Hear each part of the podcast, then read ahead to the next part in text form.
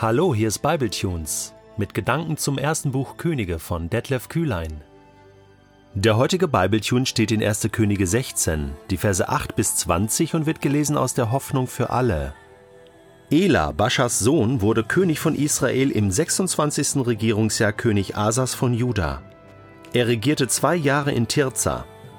Dann zettelte Simri, einer seiner Untergebenen, dem die Hälfte aller Streitwagen unterstand, eine Verschwörung gegen ihn an. König Ela war gerade in Tirza bei seinem Palastverwalter Arza eingeladen und hatte sich dort betrunken. Da drang Simri in das Haus ein, erschlug Ela und ließ sich zum neuen König ausrufen. Dies geschah im 27. Regierungsjahr König Asas von Juda. Kaum hatte Simri die Herrschaft an sich gerissen, brachte er alle männlichen Nachkommen von Bascha um. Keiner kam mit dem Leben davon. Sogar noch entferntere Verwandte und Freunde des früheren Königs ließ Simri ermorden. So traf ein, was der Herr durch den Propheten Jehu schon Bascha vorausgesagt hatte. Denn Bascha und sein Sohn Ela hatten die Israeliten zum Götzendienst verführt. Sie verehrten tote Götzen und forderten dadurch den Zorn des Herrn heraus. Alles weitere über Elas Leben steht in der Chronik der Könige von Israel. Simri wurde König von Israel im 27. Regierungsjahr König Asas von Juda. Er war aber nur eine Woche lang König. Das israelitische Heer belagerte währenddessen immer noch die Philisterstadt Gibeton. Als im Feldlager bekannt wurde, dass Simri eine Verschwörung angezettelt und den König umgebracht hatte, da riefen die Soldaten noch am selben Tag ihren Heerführer Omri zum neuen König aus. Danach zog das ganze Heer unter Omris Führung von Gibeton gegen die Stadt Tirza, belagerte sie und nahm sie ein. Als Simri merkte, dass alles verloren war, zog er sich in die Zitadelle des Palasts zurück, zündete den Palast an und starb im Feuer. So wurde er bestraft für seine schweren Sünden. Denn wie Jerobeam hatte er getan, was dem Herrn missfiel, und ganz Israel zum Götzendienst verführt. Alles weitere über Simri und seine Verschwörung steht in der Chronik der Könige von Israel. Ich habe zwei Gedanken zum heutigen Text. Der erste ist königlicher Alltagswahnsinn, oder? Genau das ist doch jetzt hier der Fall. Jeder macht, was er will, und kein Wunder.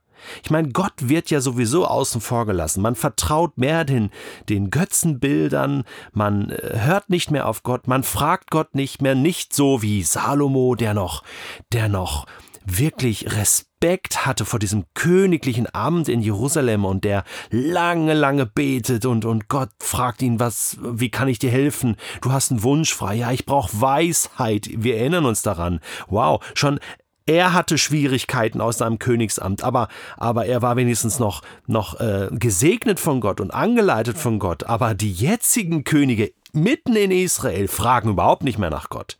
Und da gibt es kein Oben und Unten mehr. Da gibt es nur noch, ich bin König. Mein Ego gilt. So.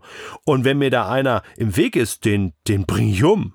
Da rotte ich die ganze Familie aus, oder?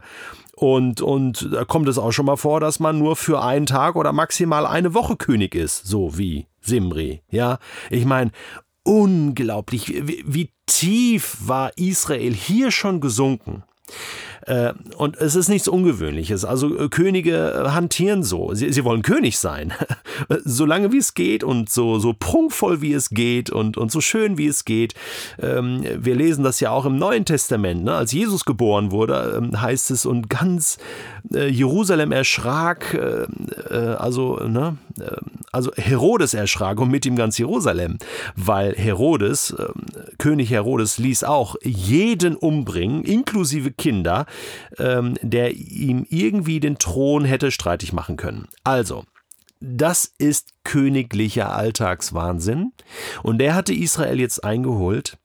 Und ähm, das wird sich jetzt so weiter durchziehen, bis es immer mal wieder oder schlussendlich einen König geben wird, der sagt, so stopp, hier geht es nämlich nicht um mich, hier geht es um ein Land, hier geht es um ein Erbe, hier geht es um, um Gott als König, äh, aber davon lesen wir hier nichts mehr. Und ist natürlich ein Sinnbild für viele Menschen, die heute genau so leben nach dem Motto, ich bin König, und es zählt nur, wie es mir geht und was ich bekomme, was ich habe. und, und ich sitze auf meinem Lebensthron und alles andere ist mir egal. Da gibt es auch keine Ethik, keine Moral, kein oben, kein unten. Ich bin der König. Und wenn es nur eine Woche ist, wo es mir so gut geht und ich allein entscheiden darf, das lohnt sich. Nein, es lohnt sich nicht. Wir sehen ja, das ist alles dem Untergang geweiht. So, mein zweiter Gedanke ist ein ganz anderer. Und zwar ist dir schon aufgefallen, dass es immer wieder heißt, alles weitere über so und so Leben, ne, König in Israel oder auch ähm, Juda steht in der, Krön, in, der, in der Chronik, nicht Chronik, Chronik der Könige von Israel oder Könige von Juda. Immer wieder heißt es, das ist mir aufgefallen. Ähm, ist doch toll, oder? Wir haben ja die beiden Chronikbücher im Alten Testament. Erste Buch Chronik, zweite Buch Chronik, haben wir mit Bible Tunes noch nicht behandelt.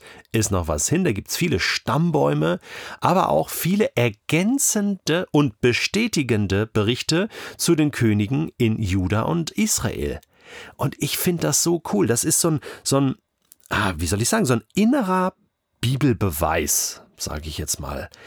Also, wir haben ja das erste und zweite Buch König, das hat jemand geschrieben, und derjenige, der das schreibt und berichtet von den Königen und was sie erlebt haben und getan haben und so weiter, sagt, da gibt es noch eine Quelle, und zwar die Chronikbücher über die Könige von Israel und von Juda. Lies da auch noch mal nach.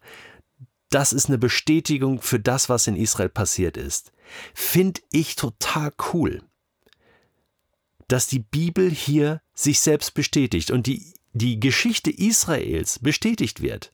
Und wir haben so, sozusagen in den Chronikbüchern ja auch eine gewisse Interpretation von dem, was die getan haben. Also gibt es ergänzende Berichte und, und manchmal Zusatzinformationen, ja, und, und genaue Details und, und das ist toll. Das komplettiert einerseits mal das Bild und, und andererseits ist es ein Beweis dafür, dass diese biblischen Bücher wirklich echt sind, geschrieben sind. Falls du da noch einen Beweis brauchst, hättest du hier einen. Ist doch toll, oder?